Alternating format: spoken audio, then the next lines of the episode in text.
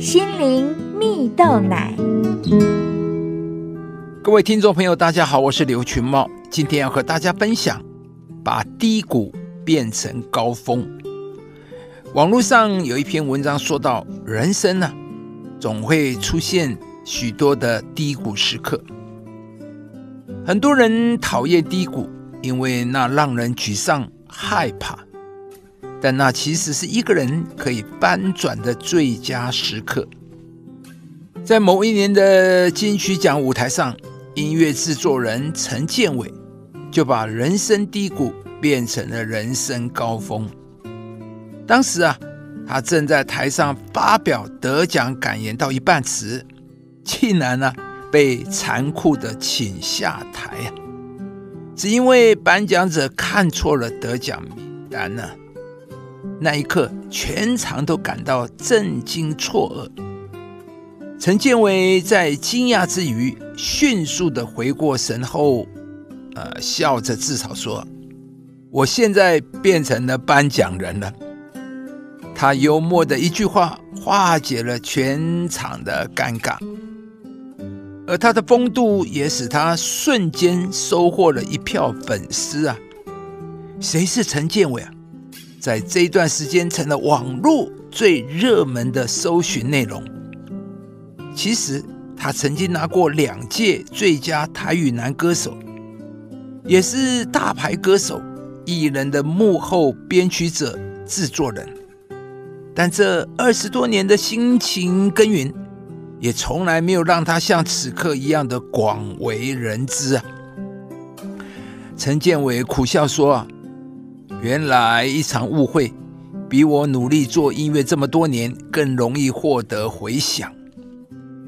因为这一场天大的误会，就是他的魔法时刻。他将一场悲剧变为喜剧，也让自己从受害者变成为了幸运儿啊！而也是这一瞬间，让我们看见一个人的本质。因为低谷。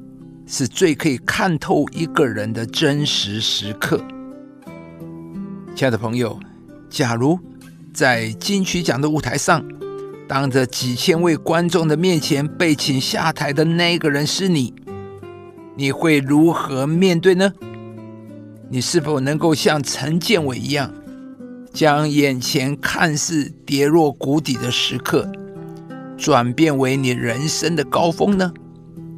陈建伟能够成功化解危机的关键原因就在于，在那个困难的时刻，他选择了正面而不是负面；他决定原谅而不是救责；他淡然释怀而不是愤怒抗拒。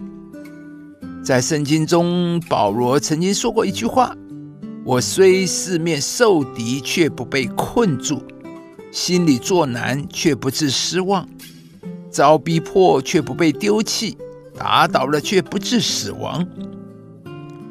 保罗的一生都活出了一个得胜者的生命，没有任何环境可以打倒他，因为保罗深知道他的力量来自于他生命的根基，就是胜过一切环境和困难的上帝。亲爱的朋友，每一个人的一生呢？都会面对各种大大小小的苦难，而面对苦难的关键不在于如何逃避现实、避重就轻，也不是拼命忍耐，或是尝试乐观的往好处看。